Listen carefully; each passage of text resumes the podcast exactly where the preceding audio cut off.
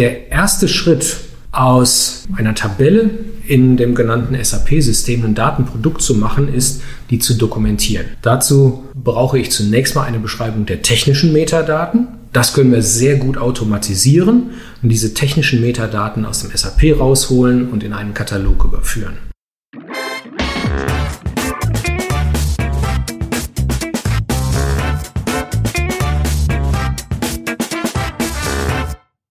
Hallo und herzlich willkommen zu einer neuen Episode des Data Culture Podcast. Ich bin Carsten Bange und zu Gast bei mir heute ist Martin Hebach. Er ist Senior Solutions Architect bei Informatica und ein ganz alter Hase im Datenmanagement. Und darüber möchte ich mich mit ihm unterhalten. Was hat sich in den letzten 10, 20 Jahren im Datenmanagement getan? Was ist eigentlich heute ein Modern Data Management? Und dabei werden wir die verschiedensten Entwicklungen und spannenden Themen streifen. Von Data Ops, APIs, Observability bis hin zu den neuesten Konzepten Data Mesh und Data Fabric und deren Auswirkungen auf das Datenmanagement. Viel Spaß mit dieser Folge. Hallo Martin. Hallo Carsten. Schön, dass du in meinem Podcast heute bist. Wir wollen uns unterhalten über Datenmanagement, was sich getan hat und es hat sich viel getan. Das können wir schon mal vorwegnehmen. Deshalb würde ich einmal mit einer offenen Frage starten. Welche Veränderungen hast du denn so wahrgenommen? Sagen wir im letzten Jahr, vielleicht sogar Jahrzehnten. Was hat sich getan? Oh, das war eine spannende Zeit. Ich bin jetzt auch schon ein paar Jahre in der IT in unterschiedlichen Rollen. Ich bin heute bei einem Softwarehersteller. Ich war früher schon beim Softwarehersteller zwischendurch beim Kunden im Einsatz. Bei mir ging es los tatsächlich mit kleinen Serveranwendungen und 4GL-Programmierung. Das war damals der neueste Hit. Wir sind dann weggekommen oder hingekommen besser zu den Dreischichtenarchitekturen, Mehrschichtenarchitekturen, die wir gesehen haben. Wir sind von reinen Batch-Prozessen, mehr auf eventbasierte Prozesse, teilweise auf Realtime-Verarbeitung gekommen. Und jetzt zuletzt natürlich in den letzten Jahren der Weg weg aus den On-Prem-Rechenzentren bei unseren Kunden hin in die Cloud. Und das waren immer spannende Prozesse, nicht immer disruptiv, aber manches davon dann eben doch. Ja, also ich glaube, wir haben so zwei Themen oder Stränge nach meiner Beobachtung. Das eine ist, wir haben so Technologie, ich nenne es mal Plattformwechsel, mhm. hast du geschrieben, ja. Client Server, dann ging alles Richtung Web, dann ging ich alles Richtung eigentlich auch viel Desktop im Rahmen der Self-Service BI-Welle, wo auch eigentlich mal ein bisschen Datenmanagement auch mit dran hing. Und jetzt geht alles in die Cloud, aber man hat eigentlich nur das Gleiche gemacht. Ne? Das heißt also, ja. aber ein paar neue Sachen werden ja auch gemacht. Also du hast gerade Realtime angesprochen. Ja. Finde ich so eine der spannendsten Entwicklungen, ehrlich gesagt, weil wir doch lange eigentlich so die, gerade die Data Warehouses befüllt haben, mhm. zyklisch. Auch da hatte man gemerkt, naja, die Anforderungen werden immer enger, mhm. maschig, immer enger taktisch quasi. Mhm. Aber vielleicht können wir das nochmal ganz kurz beleuchten als mhm. eine der, der Neuerungen. Wie siehst du das? Erstmal nimmst du es auch wahr, dass es ein deutlich wachsender Bereich ist? Doch, unbedingt. Also die Zeit, die ich dann eben beim, beim Kunden verbracht hatte, die war eben geprägt durch ein Data Warehouse Projekt. Und äh, wir haben dort regulatorische Themen gehabt. Da ging es darum, zum Monatsende das Reporting hinzukriegen. Financial Reporting, Risikoreporting. Da war Realtime nicht notwendig, natürlich. Ja. Wir haben aber dann dieses Warehouse die Technologie genommen, um sie für eine zweite Instanz aufzubereiten, die dann intraday Risikomanagement machen konnte. Mhm. Da gab es einen ganz klaren Business Case plötzlich dahinter. Das war Vorhalten von regulatorischem Kapital. Und je genauer man das rechnen konnte und je mehr in Echtzeit man das rechnen konnte, desto geringer war der Puffer, den man da vorhalten musste. Und da ging es um ganz viel Geld und damit war sofort der Business Case da. Und das war so ein erster Mealtime-Use-Case, den wir vor 20 Jahren schon gesehen haben. Heute haben wir Datenanwendungen, da geht's um Analysen von Web-Traffic, da geht's um Sensoranwendungen im IoT-Bereich. Und wenn ich diese Signale in Echtzeit auswerten kann, habe ich sofort operativen Impact. Mhm. Ja? Und damit wird das Echtzeit-Processing von Daten so wichtig. Und die neuere Technologie, die erlaubt uns das jetzt at Scale auch zu machen. Mhm wir kommen ja eigentlich so aus einer Welt, wo man das relativ strikt getrennt hat und gesagt hat, okay, es gibt hier so ETL, ja, mhm. Extraktion, Transformation, Daten, das machen wir für die Data Warehouses, also eigentlich mhm. für so Decision Support Themen. Und dann gibt es die operative Welt, da geht es darum, vielleicht Systeme zu verbinden, wo Prozesse laufen müssen, mhm. da müssen wir es schnell machen. Gerade eben, das war eigentlich ein super Beispiel, dass diese Welten doch eigentlich verschwimmen, oder? Total, total. Und wir sehen das auch jetzt gerade mit unserem Angebot. Das resoniert sehr stark, weil wir diese unterschiedlichen Use Cases auf einer Plattform bereitstellen können. Wir brauchen jetzt auch nicht mehr unterschiedliche Entwickler mit dedizierten Skills.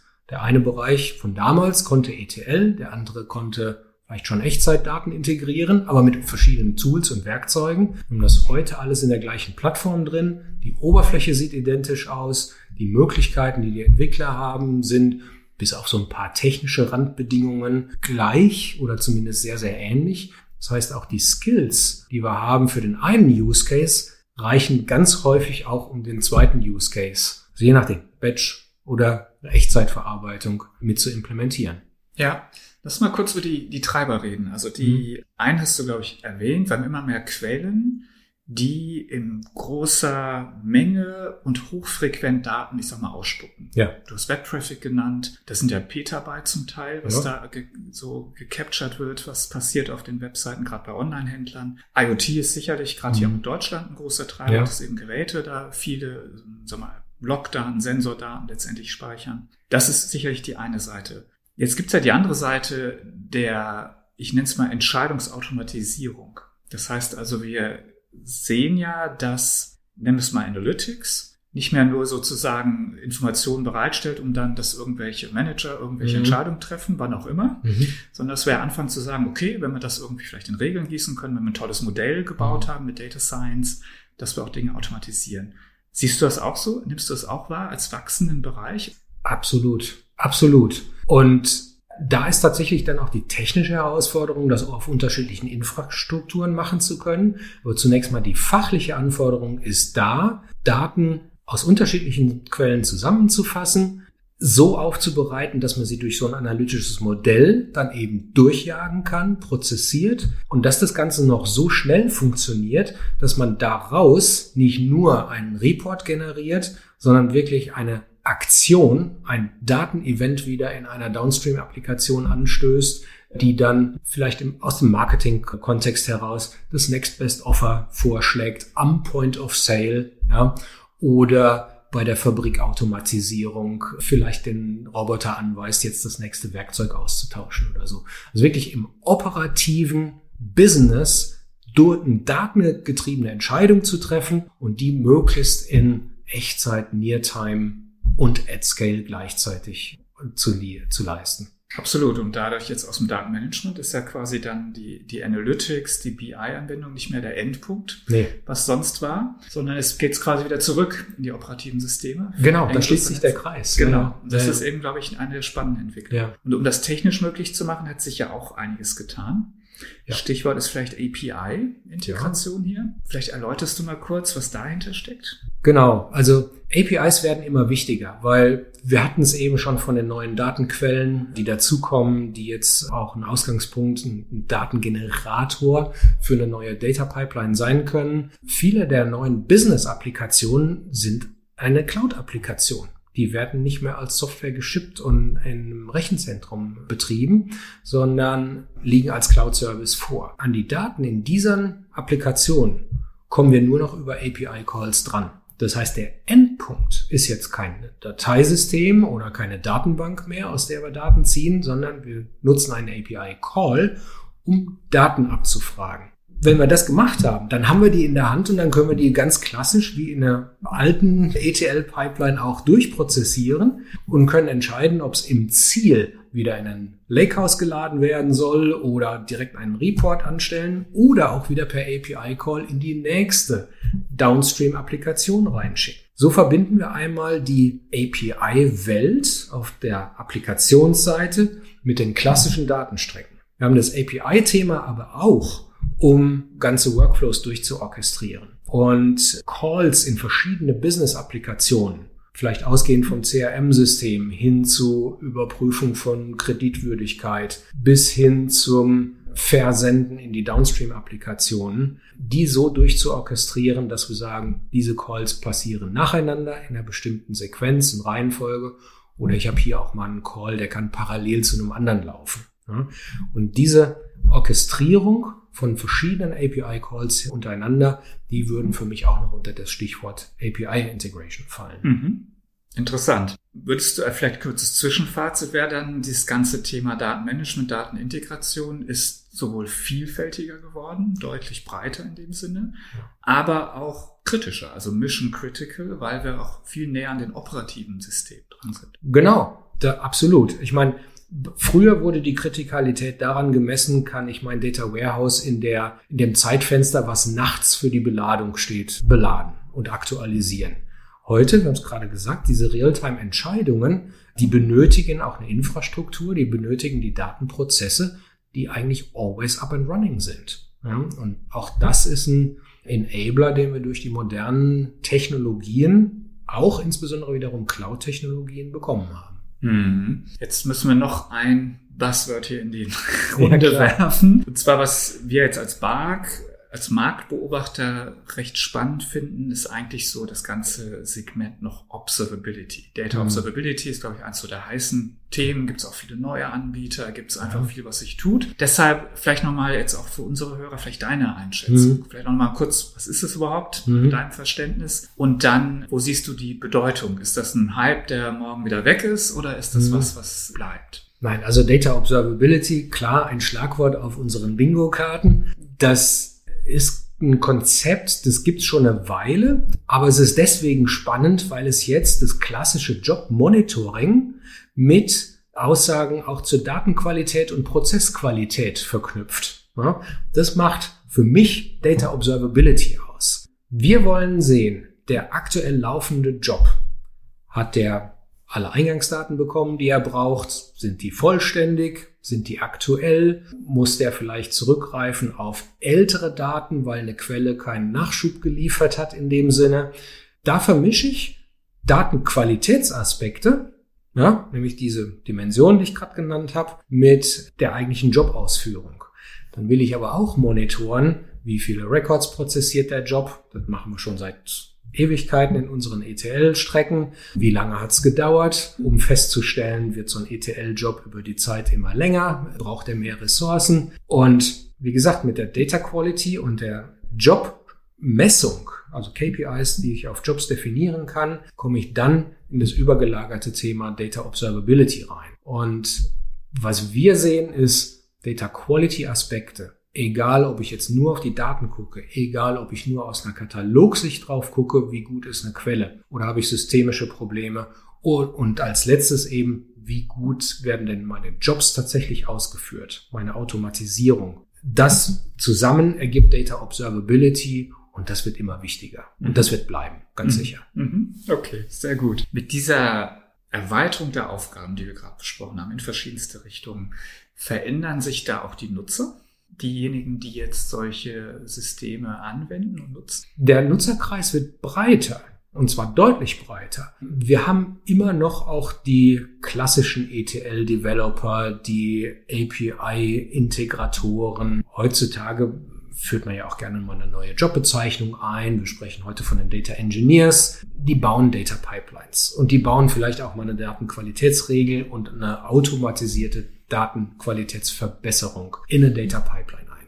Die Leute haben wir nach wie vor. Die brauchen wir auch. Die versuchen wir zu unterstützen in ihren Skills durch auch Implementierung von AI-Methoden in der Plattform selber, die Vorschläge macht. Aber die Nutzer-Community wird in, insofern deutlich breiter, weil wir eben heute auch Anwender an unserer Tools-Plattform haben, die viel weniger oder zum Teil gar keine IT-Kenntnisse haben. Auch gerade bei eurer Bar-Konferenz haben wir ja viel über Self-Service gesprochen. In den vergangenen Jahren war Self-Service im Wesentlichen ein BI-Thema und hat die Nutzer adressiert, die Power-Nutzer von Reporting-Tools sind. Dieser Self-Service-Gedanke, der geht jetzt viel, viel weiter und der geht in die Datenmanagement-Aspekte rein. Da geht es um die Themen wie neue Quellsysteme anzubinden durch Nutzung von vordefinierten Templates, gerne auch mal eine Datenqualitätsregel durch den Endanwender im Self-Service mit einzubinden, weil ich einfach auf ein fertiges Template zurückgreifen kann, was ich in die Strecke einbinden kann. Und damit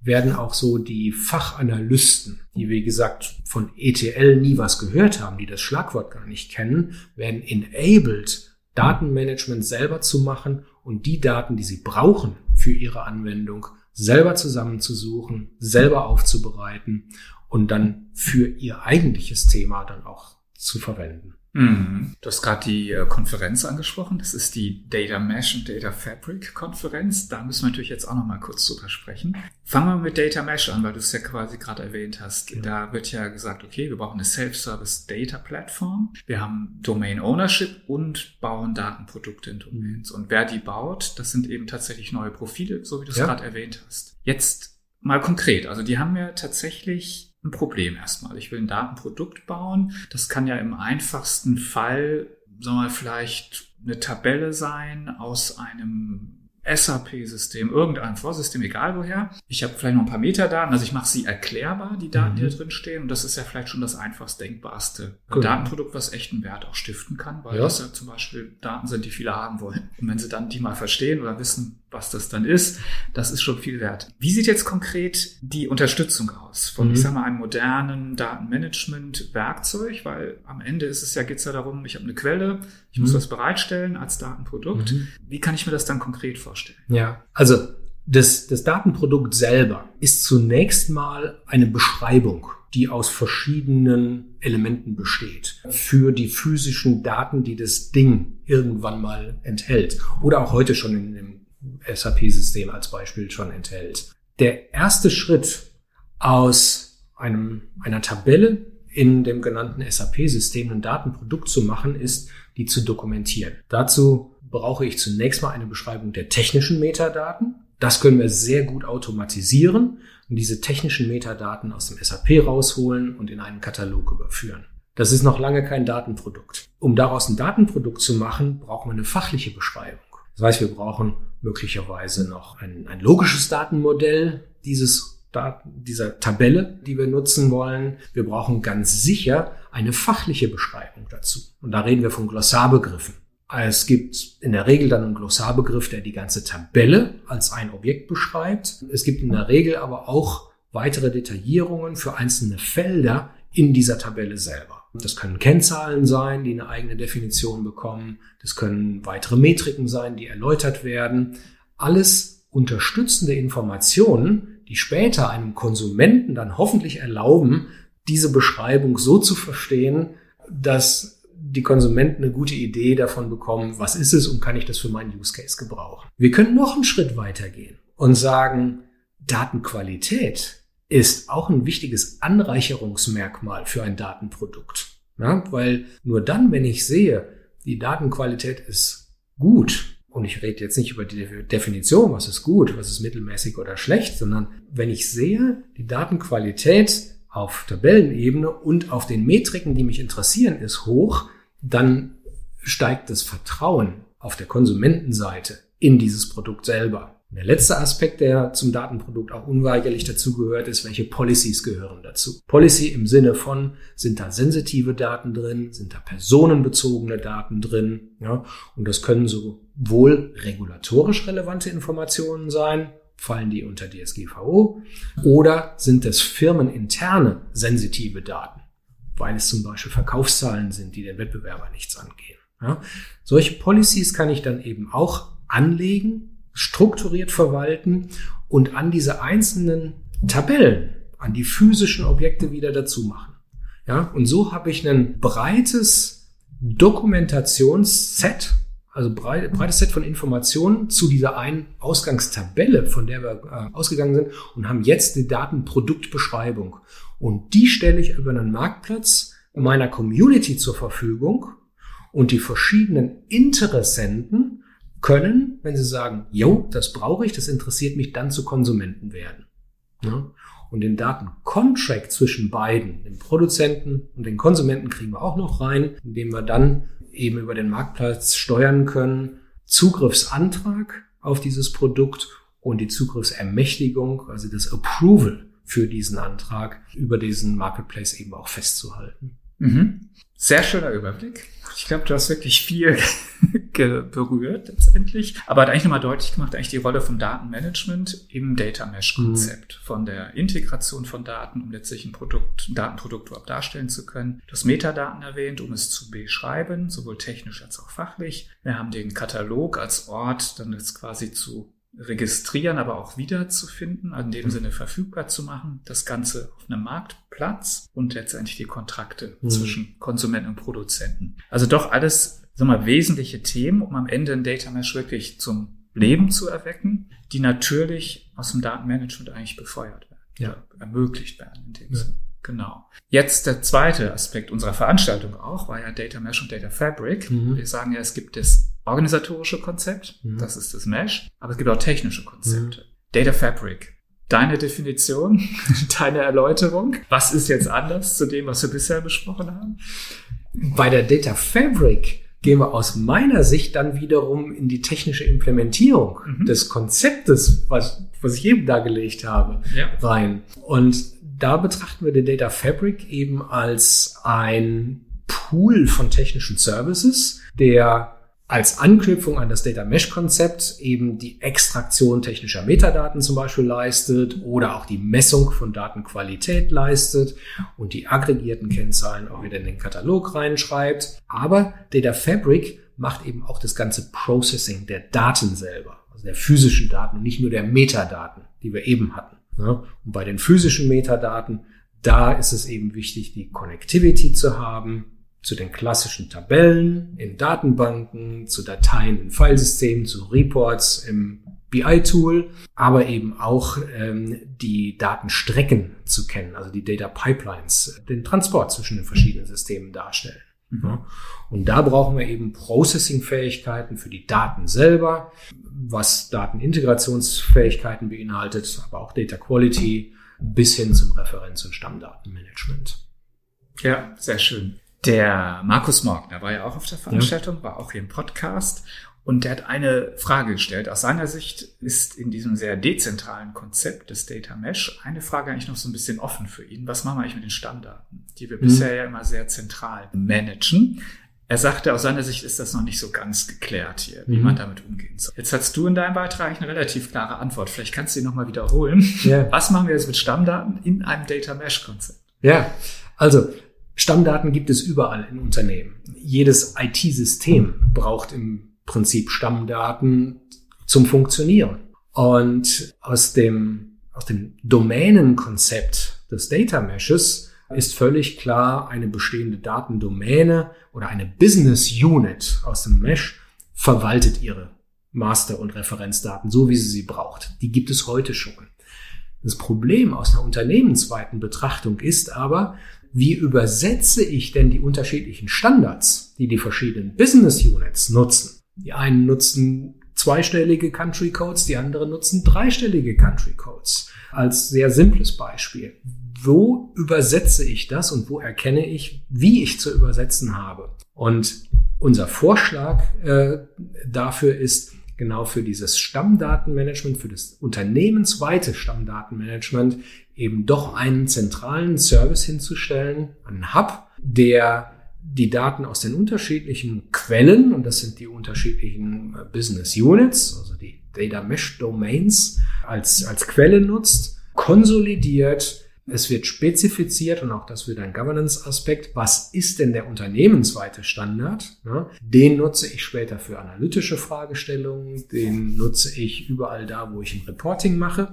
Aber ich kann eben auch aus diesem zentralen Hub in die jeweiligen domänenspezifischen Standards zurück übersetzen, um die dortigen Prozesse, die ja auf den domänenspezifischen Stammdaten berühren, nicht kaputt zu machen. Also, ja, eine sehr, eine sehr nützliche Technologie, die nicht nur die technische Schnittstellenanbindung leistet und damit die technische Übersetzung macht, sondern auch die inhaltliche Datenübersetzung leisten kann. Mhm. Und das kann ein moderner MDM-Service heute tun. Mhm. Und damit werden dann Stammdaten eigentlich wieder zum Datenprodukt, oder? Absolut. Absolut. Die ich dann wieder registrieren kann, den wieder alle nutzen können. Aus meiner Sicht ist jedes Stammdatenelement absolut ein Datenprodukt. Ja. Sehr gut. Zum Abschluss, unsere Zeit geht schon zu Ende. Bisschen Blick in die Zukunft.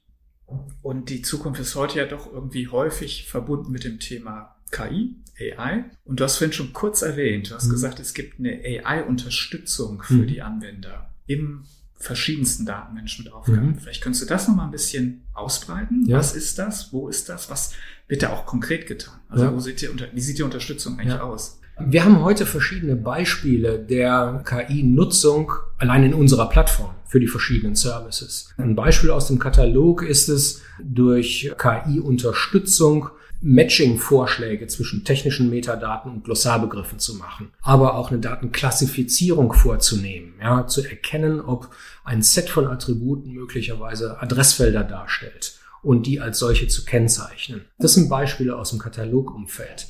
Wir nutzen KI-Methoden an in der Datenintegration, um die Data Engineers heute zu unterstützen, ihre Data Pipeline schneller und effizienter zu bauen, indem wir ihnen die Next Best Transformation mhm. vorschlagen. Ja? Wir hatten das Marketing-Beispiel vorhin schon mit der Next Best Offer. Wir suchen aus den möglichen Transformationen für eine Data Pipeline diejenigen raus und schlagen nur die dem Engineer vor, die passen an der Stelle. Ja, einfach weil die Attribute in der Weiterleitung vorhanden sind oder weil wir aus früheren Erfahrungen, aus, aus dem Training der Modelle eben wissen, dass nach einer Joiner-Transformation ganz häufig erstmal eine, eine Kalkulation kommt. Ja? Also das da drin. Und eine spannende, ein spannendes Beispiel möchte ich auch noch nennen als, als Abschluss hier. Wir machen im Bereich Data Quality seit vielen, vielen Jahren schon mit der klassischen Software sogenanntes Profiling. Das heißt, wir untersuchen eine Datenquelle, das kann eine Tabelle sein, das kann eine strukturierte Datei sein, auf Felder und auf Inhalte. Wir stellen fest, was sind die Wertebereiche, Min-Max-Werte, wir stellen fest, wie viele Nulls sind da drin und so weiter. Dieses Profiling-Ergebnis schicken wir jetzt durch eine AI durch und die schlägt dann für jedes Attribut unter Umständen ein oder mehrere Data Quality Regeln vor, die man darauf anwenden kann. Mhm. Ne? Früher haben wir gesagt, das muss sich dann der Analyst überlegen, was dann gut passt. Heute macht die AI das heute schon. Mhm. Diese Techniken nennen wir heute Co-Pilots. Microsoft benutzt den äh, Begriff mhm. mittlerweile auch in seiner Data Fabric. Mhm. Wir verwenden den gleichen Begriff. Ich weiß nicht, ob immer im gleichen äh, Kontext wie Microsoft und andere. Diese AI-Unterstützung, die wir in unserer Claire Engine implementiert haben, die nennen wir heute Co-Pilots. Im Ausblick können wir jetzt schon ankündigen, weil es eine Q4-Lieferung sein wird in unserer Cloud-Plattform. Wir bekommen Claire GPT. Mhm. Und an der Stelle nutzen wir diese Large Language Modelle, die auch da drin enthalten sind, einmal um Endanwendern, und da sprechen wir wieder über den erweiterten Benutzerkreis, zu ermöglichen in natürlicher Sprache. Anfangs nur Englisch, aber das wird sich sehr schnell auf andere Sprachen erweitern, mit unseren Services zu kommunizieren und zu sagen, ich brauche Daten zu Kunden oder Material als, als äh, Masterdatenbeispiele oder bestimmte Transaktionsdaten gruppiert nach Region. Und das Übersetzen dieser Spracheingabe in einen IT-verständlichen Begriff den wir wieder in Meta technische Metadaten übersetzen, weil unsere Werkzeuge darauf basieren. Das werden diese Sprachmodelle leisten. Mhm. Und da werden wir dann 1.0 GA noch in diesem Jahr erleben. Mhm. Ist das dann auch eine Entwicklerunterstützung bis hin dazu, äh, Entwickler effizienter zu machen, dass ich also auch im sagen wir, Datenintegrationsprozess ja. sage, was ich, natürlich sprach ich, was ich jetzt eigentlich machen will. Ja. Und welche konkreten Transformationsobjekte und Daten, wie der Datenfluss aussieht, ja. etc., das ja. macht die Maschine dann sozusagen allein? Ja, genau. Da, okay. das, das ist mehr als Vision tatsächlich. Ja. Tatsächlich würde ich persönlich wiederum ein bisschen unterscheiden, wo unterstützt das Language-Modell. Und da sehe ich nicht den Entwickler als Zielgruppe, sondern wirklich den Business-Fachanwender. Mhm. Ja?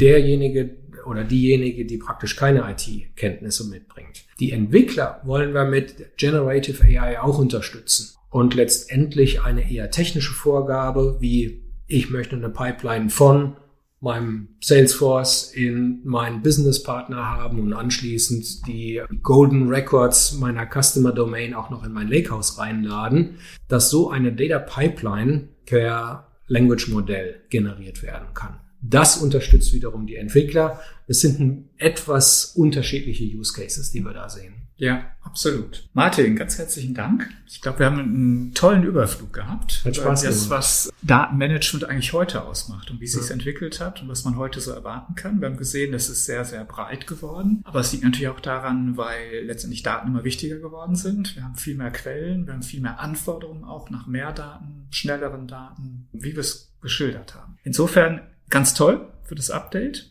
und den Ausblick. Und insofern kann ich nur sagen, herzlichen Dank und bis bald. Ja, vielen Dank, hat mich sehr gefreut.